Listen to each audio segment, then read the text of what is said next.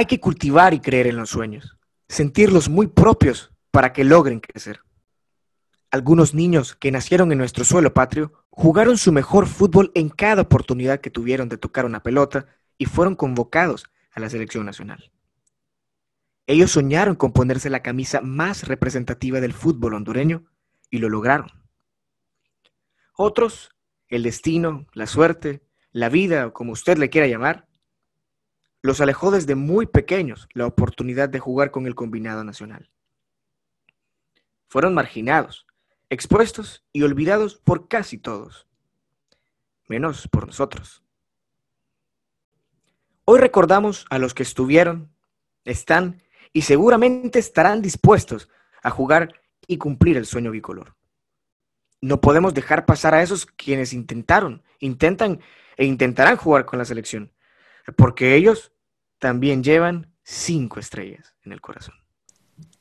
Libreteros, qué placer estar en este nuevo episodio de la Libreta Podcast. Hoy vamos a hablar de un tema que a mí, pues, me gusta mucho, me siento muy cómodo porque siento que todos nos identificamos con él. Y hoy me acompaña y le doy la más cordial bienvenida a Julio Rivera, Carlos Flores y a Pedro Castellón. Un gusto, Faco, un gusto poder disfrutar de otro capítulo más de la libreta, de otro episodio más de este su podcast favorito, eh, para hablar sobre los nuestros. Saludos amigos, un gusto saludarles. Gracias Faco, contento de estar nuevamente con el equipo y hablar de uno de los temas en el fútbol que más nos apasiona, que son nuestra querida selección nacional. Un gusto estar con ustedes eh, en el mejor podcast del mundo. Pues se viene un tema bastante emocionante y que genera mucha pasión entre nosotros. Pasión, y precisamente es la pasión con la que empezamos. Yo, el primer recuerdo que tengo de la selección nacional, por ejemplo, muchachos, es compartir con mi papá, ir al Estadio Olímpico, a, que, nos vacíen copas de, bebida cuando, cuando, cuando hay un gol, a celebrar un gol abrazado eh, con, con las familiares, con, los desconocidos, incluso a veces. No sé, ¿qué, qué, qué tipo de pasión les despierta a ustedes, por ejemplo, muchachos, la, la selección nacional? Fíjate, Faco, que en mi caso, el primer recuerdo mío con, con la camisa de la H viendo un partido fue rumbo a Corea y Japón, 2002. Estaba súper niño, súper, súper niño, pero recuerdo aquí, nos acabamos de mudar a nuestra nueva casa con la familia y mi papá estaba viendo el partido Honduras, Trinidad y Tobago en el Olímpico, los famosos postes.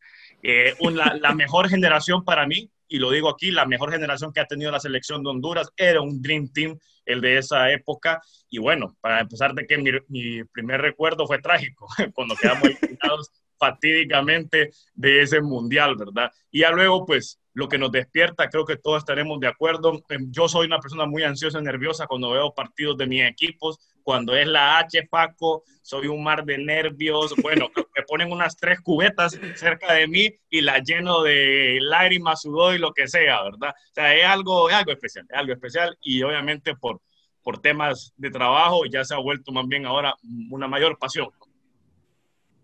Bueno, eh, a diferencia de Carlos, Faco, yo soy un poco más. Eh, estos años yo no, no vi, obviamente. Sí, dijo, dijo 2002, Carlos, y yo como que, ah, sí, ahí estaban haciendo. Claro.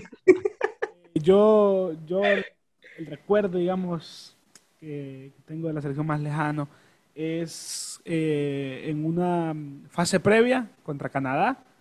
un gol que anota Peri Martínez cuando él jugaba en China un gol que hace eh, casi haciendo una tijereta. Ese gol lo intenté hacer el años, te lo puedo asegurar. Entonces es una pasión eh, que sentimos, pues pienso que la mayoría de, hondureños, si no, es que todos, a los que, a los que nos gusta el fútbol y, es bastante bonito poder hablar de ese tema hoy. La verdad es que, que un montón de recuerdos, algunos amargos, otros de los momentos más felices de mi vida. Recuerdo en la eliminatoria hacia el 2002, el 2 a 2 Honduras-Costa Rica, en Costa Rica que nos empatan tras un desvío en el de Jocón Reyes, un 2 a 2 eh, súper sufrido. Los goles de Honduras fueron del Flaco Pineda, de Tyson Núñez. Eh, también me acuerdo de esa, esa mediodía de octubre del 2001 contra Trinidad y Tobago, eh, para mí es la noche, para mí es el día más oscuro de la historia del fútbol hondureño. Se vienen grandes memorias como la eliminatoria de Reinaldo Rueda, de profesor Luis Suárez en el Aztecaso, y la verdad es que qué alegría y qué emoción poder hablar de la selección.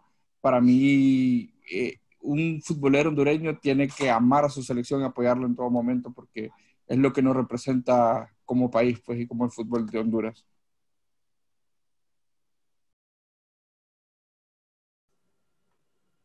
Sí, ya de verdad, tantas emociones, tanta, tanta tristeza a veces, tantas alegrías. Yo honestamente me quedo muchísimo más con las alegrías. A ustedes, eh, Pedro y Carlos, les tocó vivir esas, esas tristezas muy, muy grandes, ¿no? La del 2002, la, la, recuerdo mucho. Mi papá me cuenta, ¿no? De que, de que yo estaba en, el, en el, proceso de, de nacer y a mí me tocó ver, ver esa clasificación con muchísima, con muchísima conciencia y de verdad que la disfruto mucho. Y hablando obviamente de esos sueños, ¿no? Hablemos de esos que los pudieron cumplir, porque yo no sé ustedes, pero yo cuando estaba pequeño mi sueño era ponerme la camiseta de la selección y jugar en el Estadio Olímpico. No, no sé si alguno, si alguno de ustedes quería ser futbolista y pues, pues está, está aquí. Fíjate, Faco, que, o sea, y lo mencionaste ahorita con lo de las historias de nuestros papás y demás, que bueno, Pedro también recuerda ese proceso eliminatorio rumbo a Corea y Japón en 2002, que es cierto, estábamos niños, súper, súper niños, de repente no teníamos la madurez y el conocimiento, creo que hoy en día pues tenemos todos el equipo de la libreta, pero hay algo muy interesante y eso nuestros mis mismos tíos, papás, no sé si ustedes van a estar de acuerdo, Pedro también, ellos nos dicen, miren muchachos, ustedes han vivido los mejores años de la selección de Honduras.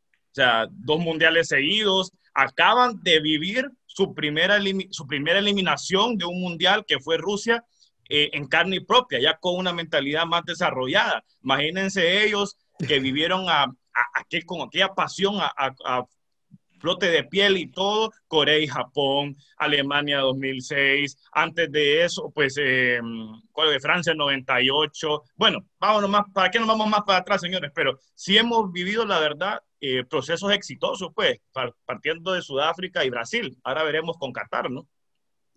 No, y, y hablando de eso, que es una de las mejores épocas de la selección en cuanto a la clasificación, bueno, la mejor época en cuanto a la clasificación de mundiales y de Juegos Olímpicos. Eh, ¿Cómo es de malagradecida la gente y Estoy de acuerdo. le tira a la selección? Es increíble, o sea, no tienen conciencia de lo mucho que sufrió futbolísticamente este país, del 82 al 2000, por así decirlo, porque en el 2000 ya se empezaron a clasificar a Juegos Olímpicos y así con una mayor frecuencia qué mal la pasábamos de verdad y no tienen conciencia de eso.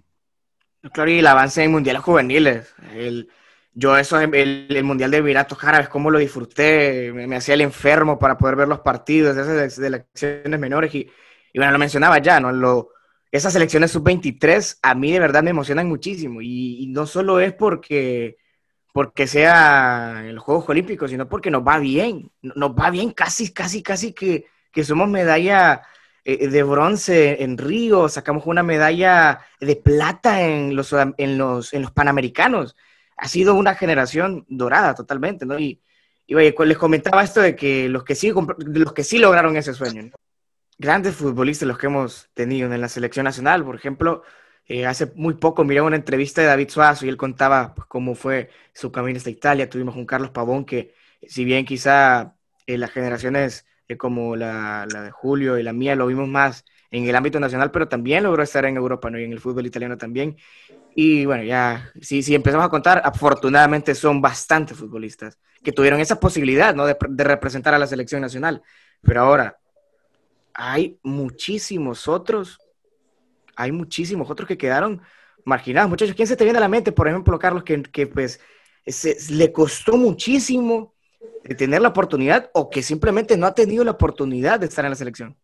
Fíjate, Faco, que a mí se me viene un nombre y será, nos reiremos un poquito, ¿no? En el sentido de que es el tema más polémico en los últimos años. Eh, estoy seguro, pues como vos lo mencionabas al inicio del podcast, y Pedro y, Julio estarán también de acuerdo, muchos son los llamados, pocos los escogidos, dice eh, esa frase, pero estamos claros que ante la calidad que hay a nivel mundial, nuestro país tiene mucho trabajo. muy, mucho, mucho, mucho trabajo. Estamos claros de que hablamos de generaciones exitosas que nos han llevado a mundiales juveniles en los cuales hemos tenido ese grado de constancia donde Honduras casi ha ido siempre. En la mayor estamos ya volviendo poco a poco, pero volviendo, y para no desviarme del tema, el caso de que alguien que le costó llegar, pero que gracias a Dios ya está, la vida es justa, el fútbol es justo, eh, Jonathan Rubio, ¿no? Y vamos a ir hablando poco a poco de él eh, durante el programa de su, de su vida, de su testimonio, ¿no? En el tema de su proceso desde aquí en Honduras, luego España, etcétera. Pero bien, creo que ha sido el caso más más eh, fuerte que se ha sonado en los últimos años y obviamente lo acompañan un Rigo Rivas. Eh, hay otros que ya están en el radar gracias a la labor periodística de, otras, de otros compañeros, colegas muy, muy buenos que llevan un, seguimiento brutal, brutal. Eh, en este caso, pues hay varias cuentas en redes sociales que lo siguen, ¿no? Nosotros tenemos un amigo colaborador eh, que nos ha aportado eh, para este programa, ¿no? Que es eh, Faisal Rizmawi, un saludo a Faisal, que él también, pues, desde la lejanía hace una labor bárbara, ¿no? Desde Argentina, pues, dándole seguimiento a todos estos jóvenes que son exitosamente convocados y otros no, Faco. Bueno, yo considero que, que Jonathan Rubio es un fenómeno, un talento bruto que, que salió afortunadamente de nuestro país pero fíjate que yo soy de la postura de que a él no, no había que apresurarse con él. Y para mí llega en el momento justo el inicio de un nuevo proceso mundialista, con un nuevo grupo. Entonces, está bien, está bien. Muchas veces la gente peca por querer apresurar los procesos de los jugadores en su última etapa formativa y ahí es donde se cometen los grandes errores. Pero, pero, pero, pero discúlpame, pero ahí creo que eh, estoy de acuerdo, pues yo soy un fiel creyente del tema de procesos y demás, pero e, es, exactamente eso, que una selección tenés que saber llevar un jugador, Pedro, desde una sub-17, desde una sub-15. Hay países que tienen hasta U10, en las cuales pues, salen a representar a sus países en competencias eh, de fútbol 7, se da mucho en, los, en los países europeos, pero con Rubio es cierto, Puede ser que llegue a un buen momento, nuevo entrenador, nuevo ciclo, nuevo proceso, ya llega una mayor, pero Pedro, se saltaron, le mataron todo el proceso juvenil, preolímpicos, Juegos Olímpicos, sub-17, dos mundiales, sub-17 y sub-20, Pedro. O sea, creo que ahí eh, hubo una falencia bárbara, bárbara, y podemos mencionar qué directivos, qué entrenadores. Al final, pues todos se tiran a papa caliente, Pedro y Faco y Julio, eh, y nadie tiene culpa, pero creo que es un, una, fue un, un, error, un error no haberlo llevado. Confío en lo que vos decís, proceso, y por eso mismo proceso en selecciones juveniles. Ok, pero yo considero que eh, haberlo tomado en cuenta para la sub-17, sub-20, pudo estancar su proceso de adaptación a Europa. Es, totalmente distinto, hasta parece un deporte distinto cómo entrenan las ligas menores hondureñas a cómo entrenan las ligas menores europeas. No hay que apresurarse con los jugadores, hay que llevarlos con el tiempo. Está bien, yo también estoy de acuerdo de que sí se pudo haber manejado de una, de una mejor manera, pero ya estamos acá y Jonathan Rubio es un pilar fundamental en el proceso de Fabián Coito de cara a Qatar 2022. Eh, Entonces, ya está, ya se están haciendo las cosas bien, ya el muchacho está en los planes del jugador, ya es titular con la selección. Eh, por favor, no sigamos llorando por cosas que ya pasaron, ¿verdad? Pero bueno, eh, Pedro, a ver, yo lo que sí digo es que entiendo, porque al final Jonathan Rubio está en, un momento de la carrera y más en la selección, eh, donde se siente, se siente importante, ¿verdad? es importante y eso es bastante positivo para, para el combinado nacional. Ahora, a mí lo que siempre me ha parecido mal, digamos, es que no se le dé la oportunidad a los jóvenes, eh, muy jóvenes, no sé, si, no sé si se entiende, ¿verdad? Cuando yo sé que tal vez los entrenadores priman la experiencia en este lado del charco, no sé, tal vez, em, pero siento que hay jóvenes que a, veces eh, sobrepasan esa calidad eh, para estar en la selección y no se les da oportunidad, no se les da oportunidad, se le meten en, distintos procesos, en sub-17, luego en, en, sub-20, luego en los Olímpicos, y hasta cuando ya tienen 24 o 25 años, es que están en la selección mayor. Y a mí me parece eso incorrecto, pues vemos en otras selecciones como ya jugadores de 17, 18 años debutan. Eh, entonces, desde mi punto de vista, sí hay que darle oportunidad a los jóvenes que lo merecen y no dejarles estancar, porque al final pues puede tener, eh, puede ser estrella en sub-17, ¿verdad? Puede ser estrella, pero si le quitan esa motivación al jugador, eh, pienso yo, si le quitan esa motivación de que tiene que estar en proceso y en proceso, porque yo entiendo que el fútbol sea así, pero, pero pienso que hay que ver cómo lo están haciendo otras selecciones para emular y tener mejores resultados aquí en el país. Creo que es muy cierto lo que dices. Por ejemplo, esta contraparte eh, de Carlos y Julio me recuerda mucho al caso de, obviamente, lo que estamos hablando de Jonathan Rubio, ¿no? Pero yo siento que fue muy favorable para Jonathan su personalidad, ¿no? Porque él decía que todo va a llegar a su tiempo, nunca se le quitó, es, esto de no llegar a la selección nunca le quitó el sueño, eh, seguía y seguía trabajando en Portugal, lo hizo de una manera, eh, pues, eh, que favorecía los intereses de su carrera, ¿no? Y al final, pues, llegó Coito y, fue él, fue el, entrenador ideal para este combinado, creo yo, que le da la oportunidad. Afortunadamente, a, él, pues, no le pasó esto de que se estancó su carrera, a pesar de llegar a la selección casi, casi que a los 23, 24 años.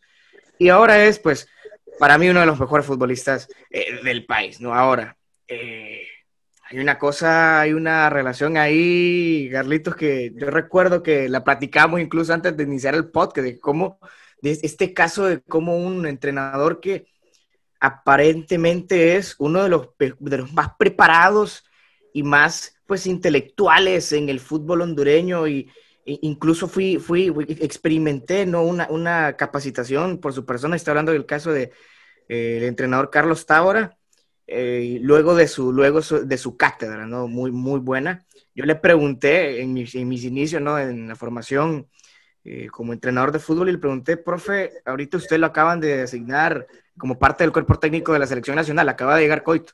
Y él me decía, perdón, yo le preguntaba, ¿por qué no llega Jonathan Rubio? Le decía, así, le solté la pregunta de, de chascaso y todos se quedaron viendo porque obviamente era un tema que ya, de verdad, que ya estaba... cansado de escuchar, sí. Exactamente, y, y, no solo eso, sino que ya estaba en el oído de todo. Antes era de que, ay, sí, aquel guirrito que está en Portugal. No, ahora, en ese momento ya todos sabían quién era Jonathan porque que le metía gol al Porto, que jugaba bien, que asistencia, que aquí, que allá. Entonces ya, ya la gente sabía. Y yo le preguntaba al profeta ahora, profe, ¿por qué no llega Jonathan? Y él decía, es un muy buen futbolista. Y me, me justificó algo yo se lo decía a Gaspar, ¿no? yo se lo decía a Gaspar, a, a uno de nuestros, eh, eh, alguien del parte del equipo, alguien fundamental del parte de, la libreta, ¿no? Y le decía a Gaspar, ¿cómo puede ser que me justificó un entrenador como ese que, que por el dibujo, por el, por el, literalmente por el dibujo, no, no, no se podía acoplar Jonathan Rubio a la selección? Me decía, no, es que él no puede jugar en un 4-4-2. Quedé, impresionado. no, no, no entiendo, no entiendo, la verdad. Quedé impactado. Usted, obviamente, no quiero decir de que seamos mejor y, si tengamos más conocimientos que un entrenador de fútbol, pero sí sabemos que, le decía, creo, creo yo que... Es que perdóname, es que me hierve un poquito la sangre, es que es sentido común, o sea, e, es, sentido común. Y mira, eh, lo, lo mencionaba vos, Jonathan viene, y así como Jonathan hay otros casos que ahorita, ahorita eh, voy a soltar, como dicen, el, eh, la presentación de PowerPoint con todos los nombres. Eh, el caso de Jonathan, lo invitan, muchachos, lo invitan. Julio sabrá esta anécdota, Faco la sabrá, Pedro estoy seguro. Lo invitan a un microciclo y lo ponen a jugar de cinco. sí, ah, sí. Lo que decía, que él decía que él no podía encajar en un sistema de juego como tal y lo ponen a jugar de cinco. O sea, es como decir, eh, tengo un, un, futuro de aviso, no hablando de Jonathan Rubio, pensando en otro nombre en algún futuro, y, y, lo traigo y eh, juega delantero en la Roma, en la división juvenil, y lo pone a jugar de central, defensa central. Explícame, por el amor no, hombre. O sea, no, no tiene sentido. Entonces, y así se ha cometido, se ha cometido esos errores, y, y, son muchas envidias, Faco. Y oíme, y oíme otra, y oíme otra justificación que me dio. Me dijo, ¿usted cree que un futbolista puede cambiar el rumbo de la selección nacional. Y yo le dije, oiga, mi respuesta, le dije, no, estuvo, estuvo, estuvo David, estuvo Pavón y les costó el mundial. Y yo le, le, insistía, pero ¿por qué no? Y me decía, es un buen futbolista, pero no, no sé, no. Yo creo que en él le han hecho mucha prensa, eh, había dicho. Entonces, no sé qué opinión le merezca, ya que estamos hablando de esta situación, eh, Julio. Pero es que, mira, Faco, eh, yo creo, como vos lo decís, son, es gente preparada, es un gran entrenador, vos lo, lo viste y todo, pero esa respuesta que te dio solo me hace pensar en que tiene una mente cuadrada. Así. Va a decir que Sí. no lo llaman porque no encaja en un dibujo, que ya no es una manera de... Un num- de- decía, decía, de- decía un entrenador argentino, es un número de teléfono ese nada más. Sí, o sea, final eh, no determina tu rendimiento en la cancha. Claro, eh, la posición y todo, eh, bien lo ejemplificaba Carlos. Eh, Jonathan Rubio, que es un jugador eh, que está mm, capacitado, toda su vida ha jugado para de tres cuartos hacia arriba y ahí es donde destaca. no lo pueden poner a jugar de cinco, no lo pueden poner a jugar de contención. Pero sí, sí me, me, me- me- digamos que me disgusta que el entrenador que lleva las selecciones menores eh, diga que no se puede acoplar un jugador de un talento que ya lo vimos, que ya lo vimos, un talento eh, fuera de, digamos, los jugadores con todo el respeto, porque son Claro. los jugadores los que van a la selección. Pero yo creo que está Jonathan Rubio un escalón por encima, pienso yo. De acuerdo. Y yo me acuerdo que vos me lo decías desde siempre. Vos me lo decías desde siempre y, y lo has demostrado. Entonces, ¿qué pasa? El- los seleccionadores que, son, que tienen que estar atentos y tienen que estar eh, viendo constantemente los partidos de, de los hondureños, no puede ser que rechacen a un jugador solo por un dibujo. No puede ser. Eh, yo soy de la idea de que los entrenadores que están en las ligas menores de Honduras, las selecciones menores, están en la era de los picapiedras. Eh, para mí son personas que no les gusta estudiar a, ese, a ese tipo de, de jugadores y eh, solamente se concentran en el ámbito nacional. Le hace falta scouting, le hace falta mucho scouting, mucho estudio, mucha lectura. Es increíble cómo una respuesta de una persona así, de que no se adapta a un, a Un dibujo, ¿cómo puedes decir eso en pleno siglo XXI? En el fútbol ha ido evolucionando y las cosas no son así.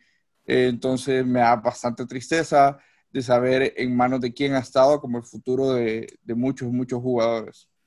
Pedro, Pedro, tenés, tenés un Rigo Rivas, que es otro caso, que ya gracias a Dios Rigo está en la selección, va a estar en el proceso de Qatar, estoy seguro, eh, no me cabe la menor duda, no sé si titular o no, pero lo va a considerar Coito, obviamente si él sigue sumando minutos Europa, pero se viene, se viene esta bomba que hay un hondureño en las reservas juveniles del Inter.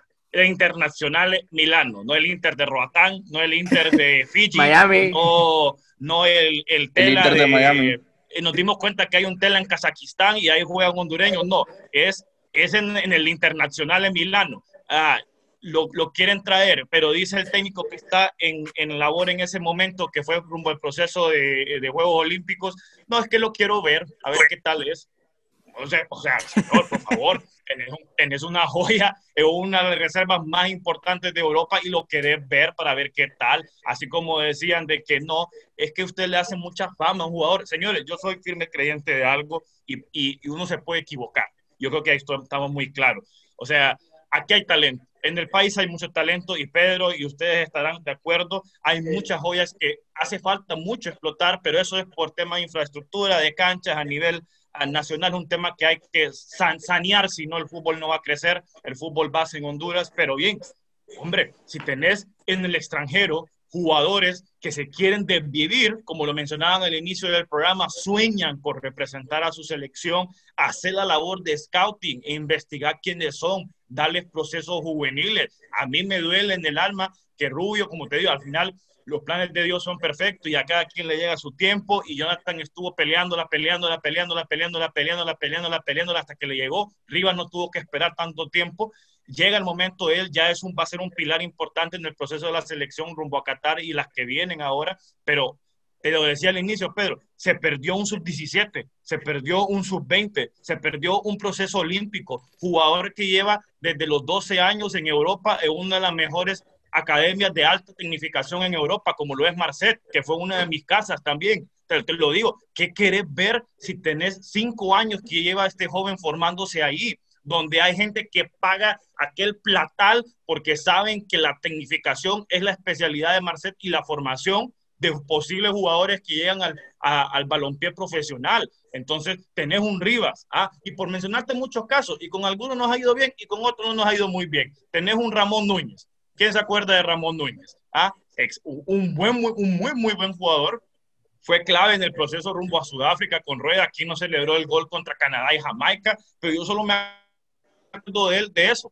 ¿Qué más? Y, Ramón, sale, Ramón sale de los estados, Pedro. Ramón no estaba en Europa. Muy buena labor ahí de haber detectado a Ramón Núñez, a, bueno, un Dani Acosta que ahí está en dilema si se naturaliza con Estados Unidos o no. Sale un Andy Najar, que es tu jugador favorito, yo sé, Pedro. Eh, y otros casos que del continente se han rescatado, pero nos estamos olvidando que hay muchos hondureños que han cruzado el charco anhelando algún día poder vestir la camisa de su selección y que aquí no le damos la oportunidad por envidias tontas, porque el técnico dice que no, no, no, es que, es que él no come baleadas, él solo come paella, entonces no se va a adaptar a las costumbres de los jugadores. Ah, por favor, hombre, o seamos serios, seamos serios, es que no se va a adaptar. Y me acuerdo de un caso y perdón si me extiendo, muchachos, eh, Jona, ¿se acuerdan de Jona Mejía?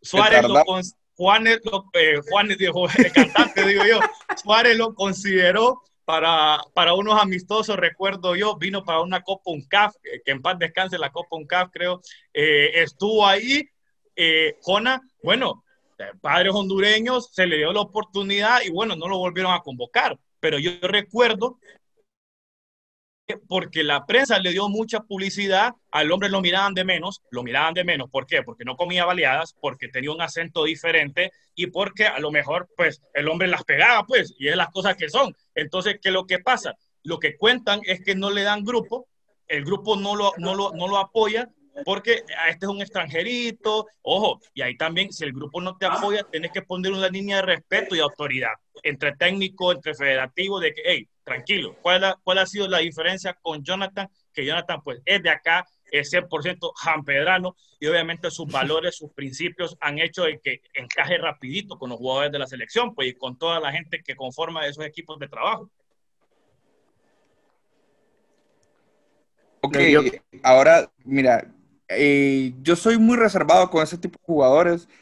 Desde el 2005, en el Mundial Sub-20 de Holanda, se convocó a un muchacho que se llama Neri Robert Winter. Se convocó porque él vivía en Holanda y la mamá contactó a la, a la FENAFUT de que lo tenían que convocar y eso.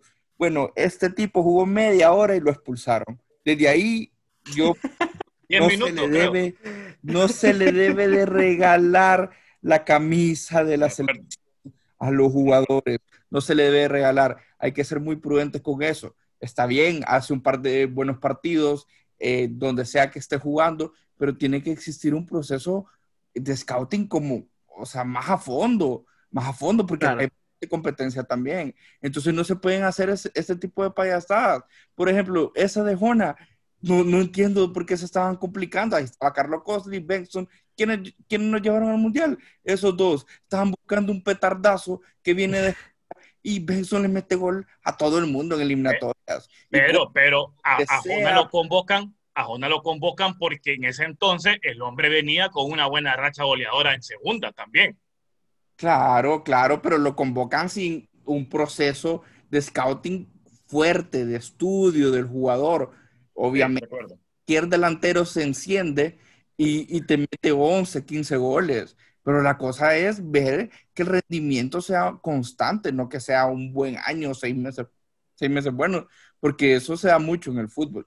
Entonces hay que tener mucho cuidado con eso. Eh, está bien si en una liga estadounidense universitaria un cipote mete siete goles, ya le quieren venir a dar un puesto en la sub-20. Esas cosas no son así dónde está el trabajo, dónde está el estudio. Eso, eso, no es así. Para mí, ahí está arreglando la camisa de la selección. Yo sí estoy en desacuerdo, Pedro. Yo creo que Yona Mejía era un jugador bastante aprovechable para la selección nacional. Yo creo, eh, como lo decía Carlos, eh, venía en una muy buena racha. Recuerdo, eh, si no me equivoco, era con el Luca Murcia, que estaba jugando a un gran nivel. o sea, tenés, o sea, no lo llamaron porque sí. Hay que ser sinceros. No lo llamaron porque sí, porque había eh, un mal rendimiento de los delanteros de Honduras. Quería probar, queríamos probar a Yona Mejía que estaba siendo importante en un equipo en Europa, ojo, en Europa. Eh, y al final fue un caso que yo no sabía por qué, después leí, investigué, y es que lo marginaron los propios jugadores. Y a mí eso me habla muy mal, muy mal de, de esos jugadores que van a, a, la selección. No sé, eso es lo que yo pienso. No, hay que primar la calidad. Yo comentaba eh, la vez pasada que eh, hay escasez de jugadores en, el, en, en, los laterales ahora mismo. Y, por ejemplo, el, el caso de Danilo Acosta. ¿Por qué no se le da la oportunidad? Eh, pasó lo que pasó, tuvieron ese problema, ah. pero pienso yo que es un jugador que eh, tiene que estar eh, considerado para estar en, en, la selección. Mira, solo, solo te pongo este ejemplo. Porfirio Bentancur, que fue el primer caso, creo, eh, de éxito en el tema de gente que no juega en, en ligas locales y de repente no está en, en, en, la Premier League. El caso de Porfirio Bentancur fue convocado a una sub-20 y fue goleador de la H en ese premundial. Ese fue el primer caso de nuestra historia en cualquier categoría. Estamos hablando de 1977. Luego, ¿qué pasó con Porfirio? Se va becado a estudiar a Estados Unidos y sin tener equipo profesional, Chelato lo lleva a España 82. Ajá, ¿cómo? ¿Cómo, ¿Cómo quedamos ahí? Quedamos pasmados todos, pues, porque sin tener equipo lo llevan. Pero ¿qué pasa? La calidad del jugador era buena. Por eso, y, y a Chelato no le puedo cuestionar yo, ¿y por qué Chelato llevó este jugador? Si es el sabio Chelato. Y estoy diciendo muy en serio, oh, no, no es sarcasmo, no van a malinterpretar. No, claro. Chelato, mi respeto, pues. Hay casos extraordinarios, chavos, y por ejemplo, yo no me imagino, yo no me imagino hoy en día que un universitario que está sin equipo lo lleve en un mundial de fútbol. Que era el caso de, de Betancourt.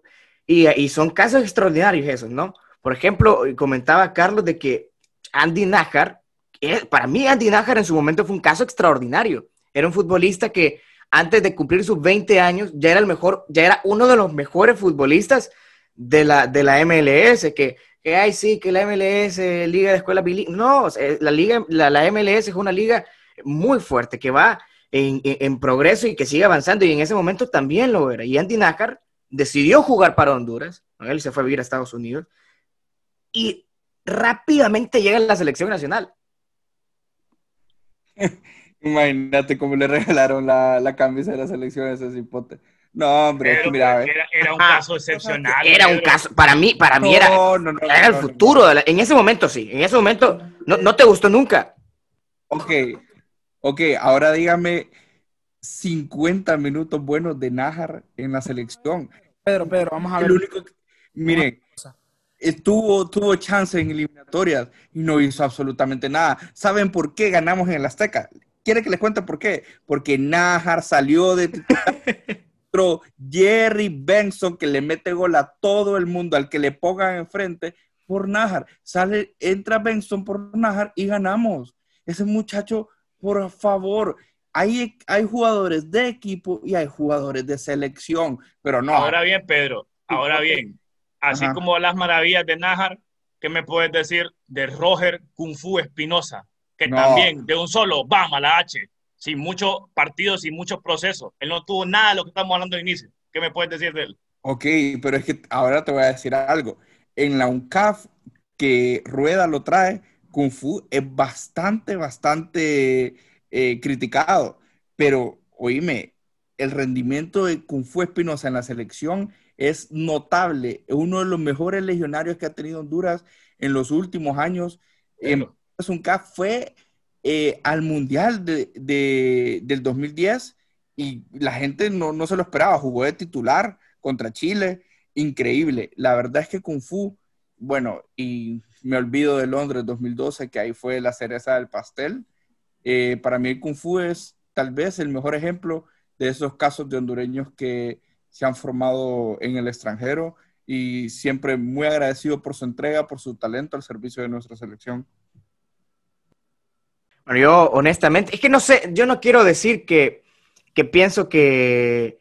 Yo, yo lo, lo, que comentaba y lo que sí estoy de acuerdo es que en su momento Andy Najar ilusionó a, propios extraños, porque de verdad que demostró una calidad en pero sí voy a estar de acuerdo eh, con Pedro de que en la selección nacional, no recuerdo ese partido, ¿no? Contra Guyana, si no me equivoco, en el Olímpico, que Andy Najar termina hartando esos goles, que bueno, en, realidad era, no, no fue un logro eh, memorable ese, porque era, estábamos jugándonos el repechaje a la Copa Oro, fue una vergüenza, pero, pero sí estoy muy de acuerdo. Ahora, muchachos, eh, hubo un caso, hubo un caso y lo recuerdo también bastante, eh, de Paolo Beloni, no sé si se acuerdan de este futbolista que era capitán en las divisiones menores, si no me equivoco, del Genoa, no sé si del Cagliari o del Genoa, eh, pero sí que era el capitán incluso de esas selecciones, de, de esas divisiones menores de este equipo eh, eh, del, calcio allá en Italia y de verdad que cuando yo veo que lo, que lo están, por ejemplo, convocando, dije yo,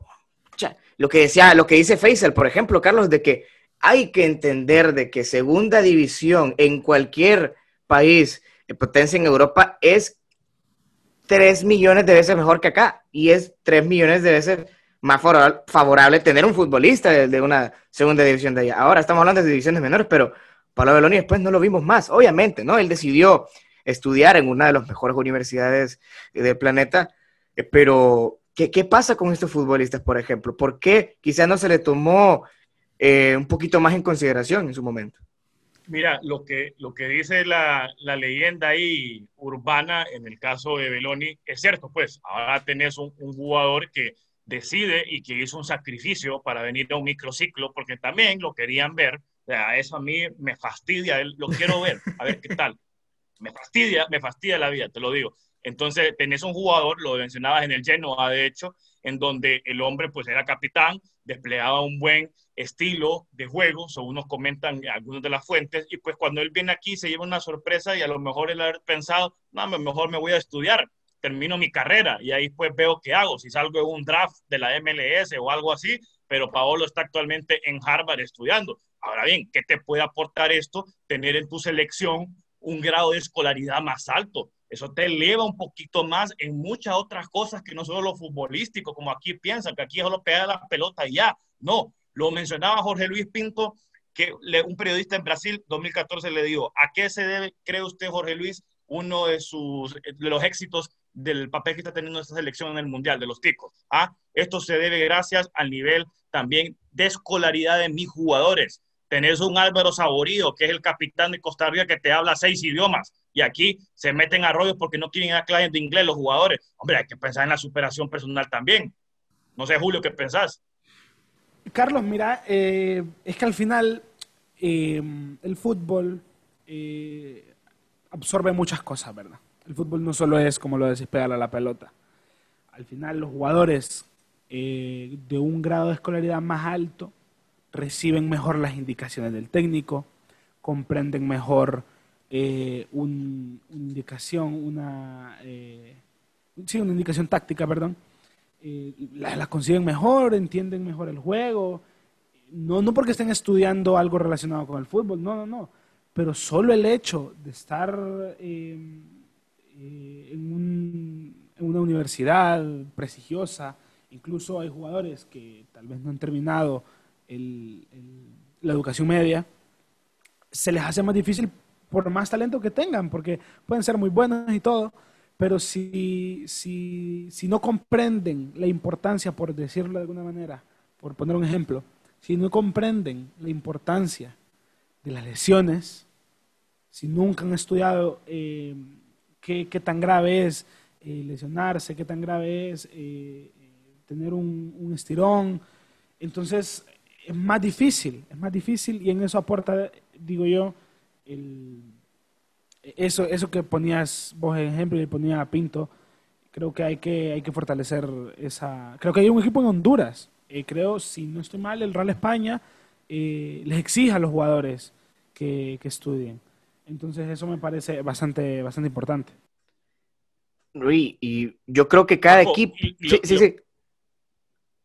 Lo, lo, mencionaba, ¿no? El caso de, de, Beloni, pues ahora que él está estudiando, eh, tenemos otro jugador. ¿Cuántos jugadores hondureños no han salido pues, de Estados Unidos? Y bueno, lo mencionábamos al inicio, Ramón Núñez nos dio su momento de alegría, Andy Nájar, que, que tanto ama a Pedro, yo sé que que es su jugador favorito en los últimos años de la H. Pero bien, Nájar estuvo así, Pedro, de jugar en el Arsenal. algo te lo dice. Ahora bien, concuerdo con vos, concuerdo con vos, el tema de que a nivel de selección ha quedado grandemente de ver. Bueno, de hecho, miren hoy, se lesionó, hoy, partido hoy, se lesionó nada. Entonces, qué pesar, qué pesar la verdad que un jugador pues tenga tantos problemas eh, físicos como él, eh, porque yo sé que han sido jugadores muy, muy dotados, que lo decía Faco al inicio, fue el mejor jugador de la MLS en su momento, pues con el DC United. Pero bien, yo creo que ahí no radica también solamente el, tema de los jugadores, que no es que se les regala la camisa, sino que hacer una labor de scouting, lo mencionaba vos, Pedro, de ir poco a poco estudiando estas joyas, podríamos decir,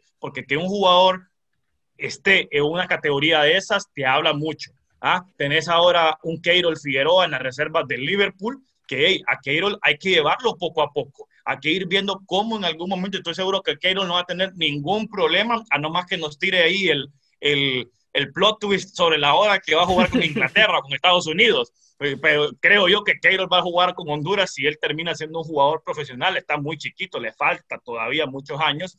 Eh, el caso más reciente ahorita hay dos casos recientes. Un jugador apellido García Sosa, criado y nacido en Alemania de padres hondureños, juega en la U16 del Hamburgo. ¡Ey! Hamburgo, vuelvo, eh, no es cualquier equipo, no es cualquier reserva estar jugando en Europa en esas categorías. Y ahora el que acaba de sonar en las redes es eh, Valerio Marinacci, padre esta madre de hondureña, delantero de la, de la, de, la, división primavera, creo que es el término correcto de la Lazio, entonces ya ocupan empezar a hacer esa labor de que, miren, hey, a tocar puerta, knock, knock, ¿cómo estamos ahí? Podemos ver videos, te podemos traer un microciclo, queremos evaluar, o sea, evaluarte en el sentido de que, oh, no quiero decir así como querían evaluar a Rigo Rivas, que Rigo Rivas y, y oígame, son dos jugadorazos, que han venido a aportarle grandemente y yo estoy seguro que le van a seguir aportando a la selección y obviamente eh, van a tener mucho protagonismo Rigo Rivas y Rubio en el proceso eh, de los Juegos Olímpicos,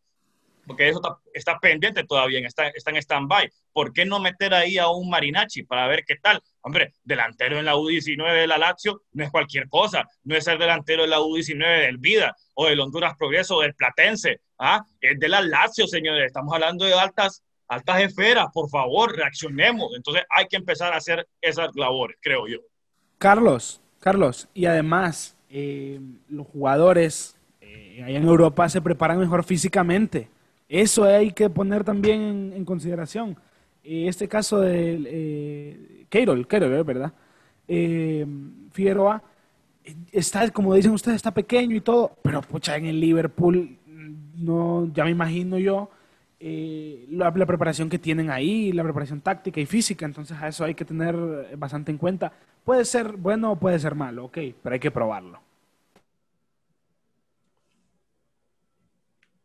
Y vendrán muchas más, pero yo, muchísimas más eh, figuras ¿no? del fútbol hondureño que pues eh, llenen el paladar de, otras de otros niveles ¿no? en, el fútbol. Yo creo que el, el caso más reciente, más conocido eh, no, por obviamente, porque es hijo de, uno de los futbolistas más representativos de la selección nacional, que es el caso de Keirol, y pues que su padre es Maynor Figueroa, pero yo pienso que hay muchísimo más. Y quiero dar, no sé si me lo permite eh, el CM de la libreta, pero quiero dar un shout out a, la Legión Catracha. Qué increíble trabajo han hecho, de verdad, ellos, por ellos, por, ellos, por ellos en 2013, 2014, no recuerdan qué año, es que yo empecé a ver sobre Jonathan Rubio, por, eso, por ellos es que eh, pude, pude y pudimos saber sobre Rigoberto Rivas y todos estos casos hasta ahora. Así que shout para, para Legión Catracha que ha hecho un trabajo increíble y ahora pues espero yo que en las manos de Fabián Coito, eh, Reinaldo Tilwad en la sub-20 y Luis Alvarado, un paisano eh, progreseño que está en la sub-17, pues podamos hacer muy bien este trabajo, muchachos. Fíjate, Faco, que lo que a mí me gusta mucho de Coito, y tengo que alabarlo, y todos estarán de acuerdo, es que él, como trae esa experiencia, trae ese know-how de trabajar con jóvenes, como lo estuvo haciendo en Uruguay por mucho tiempo, que se rumoraba que cuando Washington Tavares saliera ya de la selección uruguaya, Coito iba a ser el, el sucesor de él en la mayor, tiene ese tacto, tiene esa manera de hacerlo, de tratar con los jóvenes y irles dando esa oportunidad. Y hombre, aquí ya lo podemos ver demostrado, que Coito le ha dado la oportunidad a todos esos nombres que en el pasado ningún técnico se quiso atrever, perdón, se quiso atrever, ninguno. Y no quiso sentar las bases y decir, ok, de repente conmigo, este jugador yo le voy a dar el proceso y decir, hey, te pudiste haber quedado con esto, de que yo fui el técnico que hizo debutar a tal jugador y mírenlo ahora cómo ha crecido. Entonces, eh, imagínense ahorita Coito, Rubio, estamos hablando de Rigo Rivas, estamos hablando de Quique Facusé, que es el tercer portero, fue el tercer portero de la selección olímpica en los, en los Panamericanos, si estoy en lo correcto. Eh, no sumó minutos allá, pero Quique te puede aportar experiencia en el tema de los estudios, del grado de escolaridad, de poderle explicar bien algo a sus compañeros, lo mencionaba Julio, el entender algo, términos, estudios. O sea, él está estudiando allá en la Universidad de Kentucky. A mí me gusta mucho Quique Facusé y yo me gustaría cuando él pues ya se profesionalice, porque ahorita está jugando en NCAA y NCAA es mejor que la Liga Mayor y que Segunda División de Honduras. Eh, casi podría decir que se va a los penales con la primera por el nivel que hay allá me atrevería a decir que por qué no ser el portero titular de la H, ¿sí o no, Pedro? Un portero que mide más de un portero que mide más de 1.91, aquí en Honduras estamos acostumbrados a tener porteros chiquitos. Y, te, y me quedo con esto, Pedro, antes de que me, me respondas. En Europa, un portero que mide 1.85, como la mayoría de Honduras, ese portero nunca va a jugar fútbol en su vida.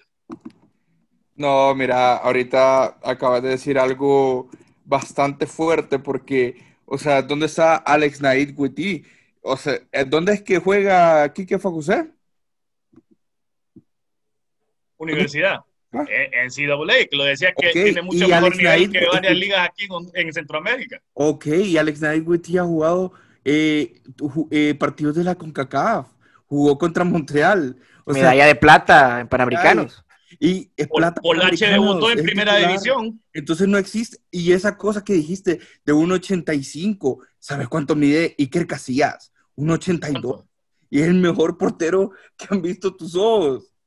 Entonces. No sé si mis ojos, pero es uno de los mejores porteros, definitivamente. Ok, entonces lo de Kike Facusé hay que tener mucho, mucha cautela porque tiene a Alex Nightwitty que ya ha jugado clásicos Olimpia Motagua con 15 mil personas en el Nacional, ya ha jugado contra Montreal de visita y lo sacó muy bien el partido, entonces la distancia muy mal. Hay que ver cómo evolucionan las carreras de ambos, pero no le puedes regalar el puesto de titular al titular hoy y siempre de la selección olímpica en este proceso es Alex Naid Guiti. ¿Por qué? Por la calidad de minutos que ha tenido la calidad de minutos que ha tenido. Es un jugador profesional, no es un jugador semiprofesional, hay que ver cómo evoluciona. Por favor, no le regalemos la camisa de la selección y no le regalemos puestos de titulares si no lo merecen ya.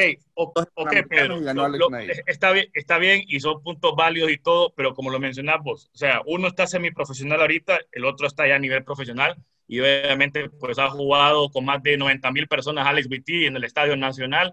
Eh, pero lo que voy yo es lo siguiente. Eh, pongámosle que, porque yo le tengo fe, tengo fe a un proceso de, de Quique Facusé, se llega a profesionalizar, entra en un draft de la MLS, empieza a jugar siendo titular en la MLS, ¿no lo considerarías porque no ha tenido el proceso de otro portero a nivel local? Sí, pero tiene que pasar y tiene que funcionar en la selección, tiene que debutar y que Alex Naed Guti se lo permita.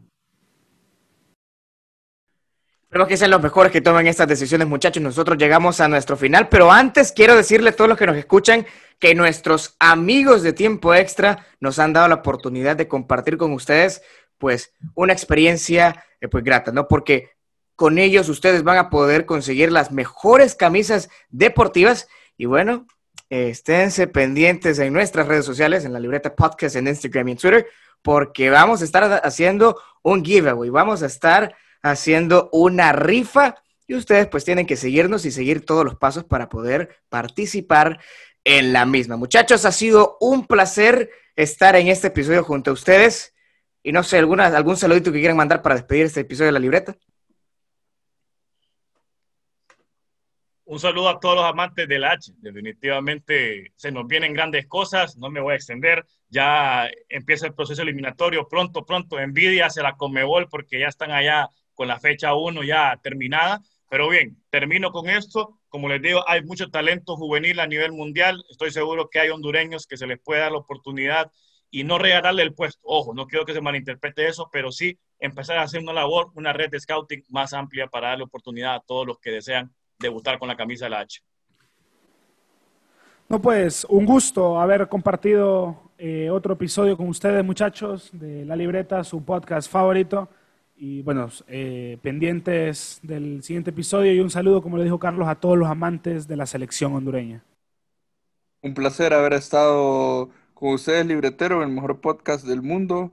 Muchas gracias por la invitación y pues apoyar a la H, que es lo que queda, apoyarla siempre. Gracias. A usted que no se le olvide seguirnos en La Libreta Pod en Twitter y La Libreta Podcast en Instagram. Este ha sido el final del episodio. Acompáñenos en el siguiente, ha sido un placer.